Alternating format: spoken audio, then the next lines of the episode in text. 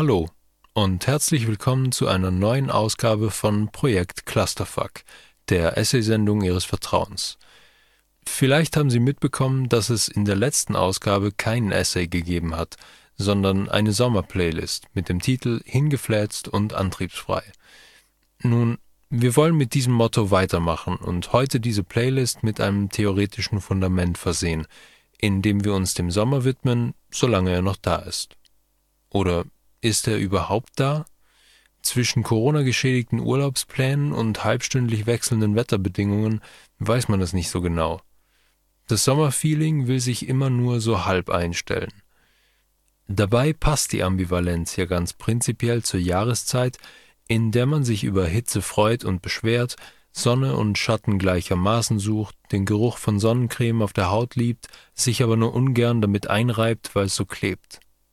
Man schwankt zwischen dem Gefühl von Freiheit und einer leichten Sommerdepression, begrüßt die Entschleunigung und langweilt sich. Und immer auch die Befürchtung, dass das Ganze vorbei ist, bevor es angefangen hat. Spannend alles, oder? Der Sommer scheint jedenfalls mehr zu sein als nur ein meteorologisches Phänomen, das sich Jahreszeit nennt. Und Sie haben wahrscheinlich schon erraten, dass es heute wohl nicht um Erdrotation, Zenitstand und Durchschnittstemperaturen gehen wird, sondern wir das Ganze eher mal im weitesten Sinn kulturwissenschaftlich aufrollen. Und zwar über drei Blickwinkel, nämlich Ambivalenz, Präsenz und Materialität. Die sommerliche Ambivalenz habe ich eben schon angesprochen. Bleiben wir also gleich dabei und schauen uns an, wie es zusammengeht, dass der Sommer einerseits die Jahreszeit ist, der kollektiv die meiste Sehnsucht entgegengebracht wird, und die andererseits so deprimiert macht, dass Lana Del Rey sich veranlasst sah, von Summertime Sadness zu singen und fünf Achterl in Ehren die bekannte Schwermut beim Badeschluss vertont haben. Beides übrigens Indikatoren dafür, dass die sommerliche Schwermut kulturelle Breitenwirkung hat. Aber woher das Ganze? Ein halbherziger Versuch, sich im Internet darüber schlau zu machen, ergibt, man weiß es nicht so genau. Die Sommerdepression gibt's zwar irgendwie, aber so wirklich gesicherte Fakten dazu gibt's auch nicht. Deshalb behilft man sich mit dem Begriff der saisonal-affektiven Störung, also einer emotionalen Störung, die von der Jahreszeit abhängt. Darunter fällt übrigens auch die Winterdepression, und die ist immerhin um so viel bekannter als ihre sommerliche Schwester, dass es für einen Wikipedia-Eintrag gereicht hat. Ausschlaggebend für die Winterdepression ist wohl das fehlende Tageslicht, das sich auf den Tagesrhythmus auswirkt und so ne Sachen. Aber so richtig fix scheint auch da nichts zu sein, was das sommerliche Äquivalent betrifft, würde es dann wohl naheliegen, ein zu viel an Tageslicht anzunehmen. Aber was dann ist, weiß ich auch nicht. Wahrscheinlich müsste man eine Studie machen, und wer hat im Sommer dafür schon den nötigen Antrieb? Suchen wir also nach Ursachen, die uns besser passen und vor allem aus der Lethargie heraus einfacher zu ergründen sind. Kulturelle zum Beispiel oder gesellschaftliche. Die Grenzen sind da ja fließend. Ein Blick auf die Repräsentation des Sommers in diesen Bereichen lässt darauf schließen, es ist das Geilste. In Filmen beispielsweise genauso wie in der Werbung. Sandstrände, klares blaues Meer, gleißendes Sonnenlicht, schöne Menschen, denen das Lächeln ebenso wenig aus dem Gesicht zu kriegen ist wie der Cocktail aus der Hand. Dasselbe in den sozialen Netzwerken, in denen zwischen Juni und September jeder fleißig damit beschäftigt ist, die Bilder aus der Werbung auf seiner persönlichen Seite zu reproduzieren. Foto von einem Sonnencremeherz um den Bauchnabel? Na sicher.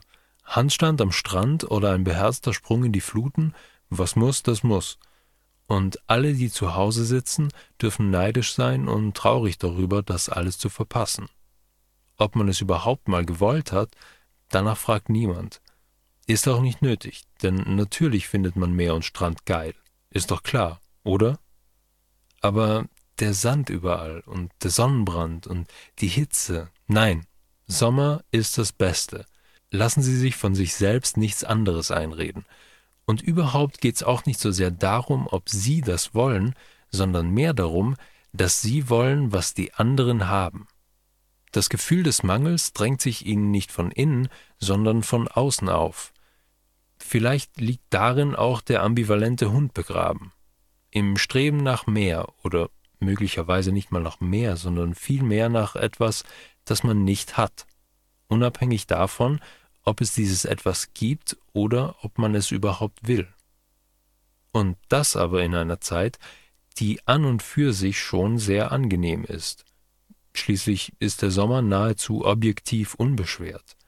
Die höheren Temperaturen beispielsweise machen das Leben einfacher, allein schon, weil man keine Jacke mitnehmen muss.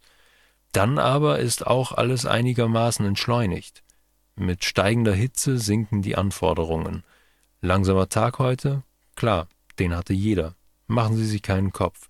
Setzen Sie sich stattdessen in die Sonne, essen Sie ein Eis. Machen Sie Pause, scrollen Sie kurz durch Ihr Instagram-Feed, sehen Sie, dass Ihre Cousine gerade am Südseestrand, oh nee, schon wieder deprimiert. Zusammenfassend können wir festhalten, dass die sommerliche Ambivalenz wohl mitunter darin besteht, dass die Jahreszeit prinzipiell angenehm ist, sich aber viel zu hohe Erwartungen daran eingeschlichen haben. Es ist wie mit photoshoppten Bildern, die die Wahrnehmung von der Realität verzerren. Oder eigentlich weniger die Wahrnehmung davon als vielmehr die Erwartungen daran. Man vergisst, dass man einen Strand nicht ohne Sand in der Arschritze haben kann und ist dann traurig, wenn man daran erinnert wird.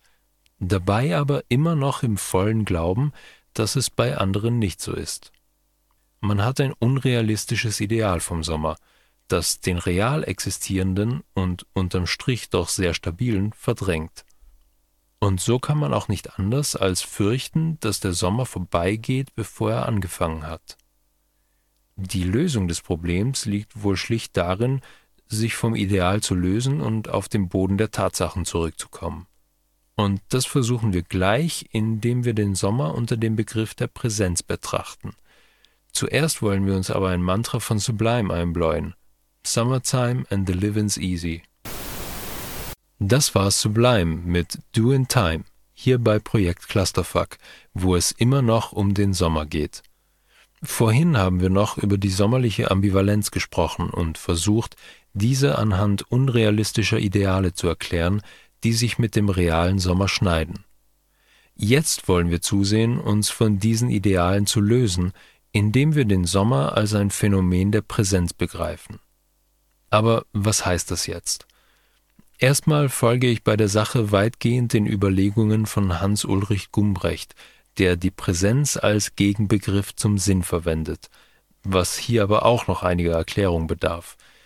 Sinn ist nach Gumbrecht das Zentrale in Wissenschaft, Kultur, naja, eigentlich überall. Gemeint ist damit, dass der Mensch sich die Welt durch Interpretationsleistungen erschließt, mithilfe derer er Sinn konstruiert beim Rezipieren von Texten genauso wie beim Untersuchen von Zellen und im Grunde auch im Zwischenmenschlichen.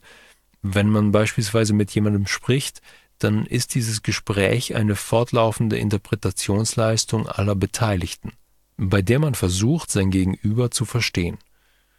Das mit dem Sinn macht also Sinn, oder? Nein. Gumbrecht ist nämlich der Meinung, dass es nicht nur anders, sondern auch besser geht, indem man sich stärker der Präsenz widmet. Der Sinn trägt nämlich unter anderem dazu bei, dass sich der Mensch als außerhalb der Welt wahrnimmt, schließlich muss er sie interpretieren, um Zugang zu ihr zu erhalten. Und Sie erinnern sich, um dieses Entfremdungsdilemma ist es bei Projekt Clusterfuck schon öfter mal gegangen. Auch führt das Ganze dazu, dass die materielle Seite der Dinge zugunsten des Sinns vollkommen vernachlässigt wird – Gumbrecht spricht in diesem Zusammenhang auch von Metaphysik. Ich zitiere Das Wort Metaphysik bezieht sich auf eine bestimmte Einstellung, auf eine Alltagseinstellung wie auch auf eine wissenschaftliche Betrachtungsweise, die dem Sinn der Phänomene einen höheren Wert beimisst als ihrer materiellen Präsenz. Zitat Ende. Gumbrecht plädiert jetzt für eine Rückbesinnung auf die Präsenz, die er als eine Nähe zu den Dingen, als eine Nähe zur Welt versteht. Präsenz impliziert eine Unmittelbarkeit, die sie auf der Sinn- und Interpretationsebene nicht erreichen können, schlichtweg deshalb, weil sie vom Ding schon viel zu weit weg sind, sobald sie darüber reflektieren, was das Ding ist.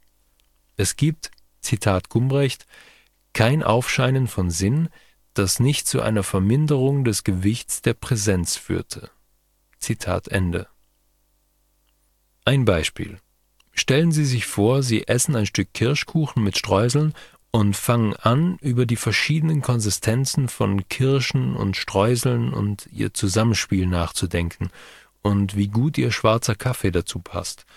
Nun, in der Zeit, über der Sie über das nachdenken, erfahren Sie es nicht. Sie befinden sich in Ihrem Hirn kilometerweit entfernt von Kaffee und Kuchen. Und apropos kilometerweit, Präsenz ist auch räumlich zu verstehen. Ist klar, schließlich geht es um was Physisches, Körperliches, um Substanz. Etwas, das sinnlich erfahrbar ist, wobei jede Reflexion darüber von dieser Erfahrung ablenken würde. Und so am Rande, keine Angst, die Ironie, dass wir hier gerade hardcore zusammen darüber reflektieren, geht nicht an mir vorbei. Jetzt kann man sich aber fragen, ob eine Wahrnehmung ohne Interpretation, ohne Sinnzuschreibung überhaupt möglich ist. Schließlich müssen sie sich einer Sache bewusst werden, um sie wahrzunehmen. Und wenn sie sich einer Sache bewusst sind, dann denken sie doch irgendwo auch schon darüber nach, oder? Die Grenzen sind hier schlichtweg fließend, was wir aber spaßeshalber ignorieren wollen. Also, Präsenz ist räumlich, körperlich, substanziell, unmittelbar und fern jeder Sinnzuschreibung, weil es um die Erfahrung geht, die vor diesem Sinn steht. Die Präsenz bedeutet also ein in der Welt sein, bei dem auch Sie Teil dieser Welt sind und nicht außerhalb oder darüber stehen. Präsenz ist eine ganzheitliche Erfahrung. Und eine ebensolche ist der Sommer. Der Sommer ist beispielsweise eine massiv körperliche Erfahrung, wenn Sie Anfang August bei 35 Grad im Büro sitzen, schwitzend, die Unterarme am Schreibtisch klebend, kurz vorm Kreislaufkollaps. Oder am Strand den Sand zwischen den Zehen fühlen, eine leichte Brise auf Ihrer Haut und dabei nur erfahren, ohne darüber nachzudenken. Der Sand, der Wind, das Meerrauschen, all das ist physisch da, im Raum, macht sich in ihren Sinnen breit noch bevor sie Gelegenheit hatten, sich bewusst einen Gedanken darüber zu machen, wie sie das jetzt finden. Und vielleicht machen sie sich diese Gedanken auch nie, sondern sind einfach nur da, selbst raumeinnehmend, körperlich, substanziell. Genauso wie im Büro, wobei es da wohl zugegeben nicht allzu lange dauern wird, bis sie sich denken, Alter, was soll die Scheiße hier? Aber dennoch, ein Moment Unmittelbarkeit, ein Moment Präsenz. Hier spielt es auch keine Rolle mehr, welche Idealbilder vom Sommer Sie haben. Der reale Sommer ist nämlich da. Unmittelbar, physisch, präsent. Und Sie sind es auch. Halbnackt und glänzend in der Sonne. Vom Schweiß zwar, aber was soll's. Body gone shine, bling bling body, wie Beyoncé sagt. Das war Beyoncé mit Already, hier bei Projekt Clusterfuck. Es geht übrigens immer noch um den Sommer, den wir mittlerweile in seiner Ambivalenz und Präsenz behandelt haben. Und weil mir gerade keine geschmeidige Überleitung einfällt, bleibt uns im Grunde nichts anderes übrig, als direkt und wie angekündigt auf seine Materialität einzugehen. Und die beginnt schon beim Wort. Im Spy Magazine vom August 1991 findet sich dazu auf Seite 5 folgende Beschreibung. Zitat The word summer is almost onomatopoeic. The sizzle of the S, the mm, an exhausted, headachy sigh following the first sip of cocktail, the well-oiled two syllables as easy to utter as some perfectly synthetic market-testable product name, a sporty mid-price car, or a cologne. Zitat Ende. Schön, oder? Und so vieles, wo man nachdenken muss und Querverbindungen ziehen kann, weshalb wir die Materialität des Sommers entlang dieses Zitats angehen wollen. Das Wort Sommer als nahezu onomatopoetisch, also lautmalerisch zu begreifen, kann direkt im Sinne der eben besprochenen Präsenz verstanden werden. Denn was bei der Lautmalerei zählt, ist weniger der Inhalt des betreffenden Worts, als vielmehr sein lautliches Material. Das also, was physisch präsent ist und im Grunde auch mehr sinnlich als sinngebend aufgenommen wird. Der Sinn steht hier nicht so sehr über dem Material des Worts, sondern ist praktisch untrennbar mit ihm verbunden, so dass sich eine Form von Präsenz mit der Unmittelbarkeit dieses Wortes geradezu aufdrängt. Den Schritt auf die Metaebene des Sinns zu tun, erscheint geradezu unnötig, wenn Sie Sommer hören, oder? Wahrscheinlich nicht. Wahrscheinlich sind Sie dann schon irgendwo und assoziieren wild herum zwischen Meer, Palmen und was auch immer, aber Sie können mir für den Moment wenigstens den Gefallen tun und so tun, als ob.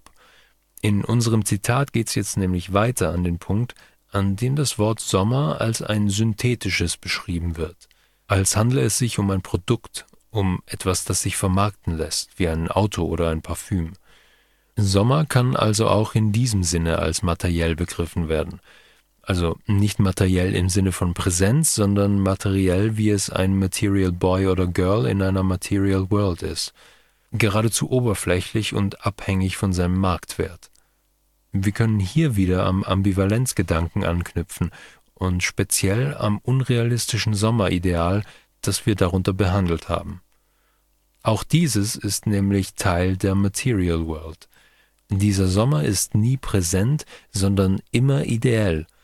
Vor allem aber ist er ein Marketingprodukt, das es geschafft hat, den Menschen so weit zu manipulieren, dass er es unhinterfragt als natürlich annimmt und auch noch liebend gern reproduziert. Ist Sommer aus Plastik trotzdem Sommer? Ich lasse die Frage jetzt mal so im Raum stehen, okay? Auch weil ich an der Stelle noch anmerken wollte, dass der Text im Spy Magazine in der Rubrik Great Expectations erschienen ist. Große Erwartungen also.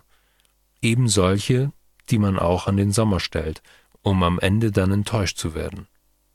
Vielleicht aber auch nicht. Um das zu vermeiden, scheint es jedenfalls empfehlenswert, realistisch zu bleiben. Vielleicht auch, indem man mit Gumbrecht auf Präsenz setzt. Den Sommer körperlich, unmittelbar, unreflektiert erfahren. Die Sache ist halt, wenn Sie mir jetzt noch zuhören, dann scheitern Sie da schon mal gehörig dran. Und dafür möchte ich nicht verantwortlich sein, weshalb wir diese Ausgabe von Projekt Clusterfuck jetzt besser beenden. Abgesehen davon will ich heute noch ins Schwimmbad Pommes essen und rumliegen. Vielleicht machen Sie es einfach auch so. Oder Sie tun alternativ wenigstens mal das Fenster auf, knallen sich auf die Couch und denken am besten nicht. Seien Sie einfach nur da, als Körper im Raum, unmittelbar präsent. Wenn Sie Beschallung dafür brauchen, müssen Sie noch nicht mal das Radio ausschalten. Es folgt nämlich noch eine Playlist, die Sie beim unreflektieren Präsentsein unterstützen soll. Und wenn Sie später doch noch mal über was nachdenken wollen, finden Sie die unterschiedlichsten Themen in den früheren Ausgaben von Projekt Clusterfuck. Zum Nachhören entweder als PCF-Podcast auf Spotify oder unter www.cba.fro.at.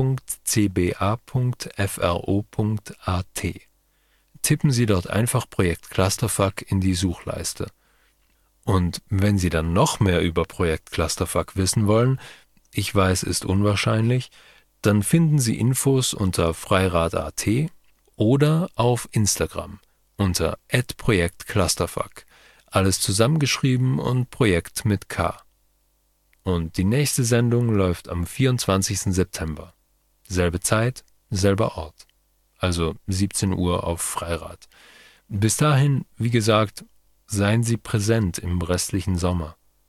Und von meiner Seite ein herzliches Wiederschauen!